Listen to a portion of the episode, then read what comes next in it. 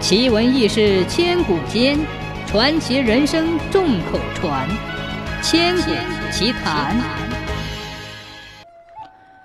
明朝万历末年，广东顺德县有个叫吴章的人，他素好神仙之术，又很喜欢音乐。他在乡里出任一个最基层的小吏。在某一年的五月份，吴章把乡里收上来的粮食送到县里之后，就踏上了归途。途中，吴章在一家旅店吃了一些新收的荔枝，并把吃剩的几枚荔枝放在衣囊中，准备带回去给家人吃。吴章走着走着，天渐渐黑了下来，一轮明月高悬空中。这时，他忽然听到一阵阵吹奏乐器的声音。对音乐极感兴趣的吴章，朝着发出的声音的方向走了过去。抬头一看，只见一对仙人乘着祥云，队列前面的仙人举着经幢，中间的仙人簇拥着一辆彩车，后面还有十余位从者。他们都穿着色彩缤纷、美丽的衣衫，有的驾着青牛。有的骑着白鹿，手中各执乐器，细听其所奏的乐曲，美妙绝伦，都是吴章在人间未曾听过的仙乐。吴章见此情景，拼命奔跑追赶仙人，跑着跑着，他只觉得身子越来越轻，好像已经离地而起。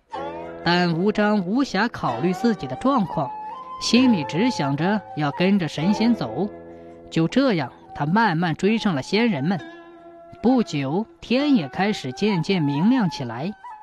此时，仙人队列中有一个人对吴章说：“现在你已经走了很远的路，你不怕找不到回去的路吗？”但吴章根本就没想这些，而是问道：“呃，请问坐彩车的是谁？”“那是我们泰山之主碧霞元君。”他巡游南极时，沿海天飞，设宁宾果会招待，留宴三日，今日才返回宫中。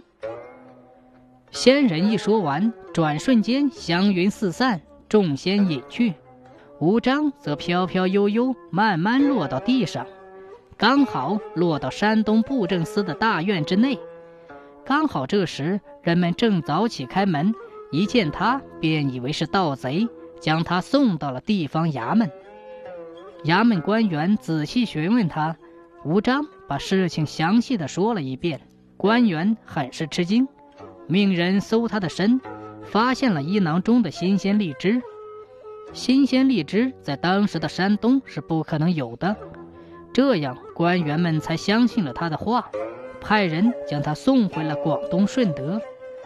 从此以后，吴章觉得浑身轻盈。活到了九十八岁。